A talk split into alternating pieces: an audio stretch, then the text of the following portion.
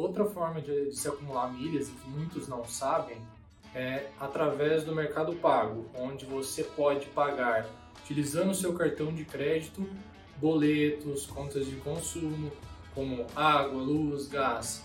É, existe uma limitação mensal de mil reais, seja para um boleto ou para vários, o que vale a somatória de pagamentos dentro de um mês. É razoavelmente simples, você só precisa ter uma conta no Mercado Pago, baixar o aplicativo, cadastrar um cartão válido e justamente pagar aquele boleto ou aquela conta de consumo utilizando o seu celular.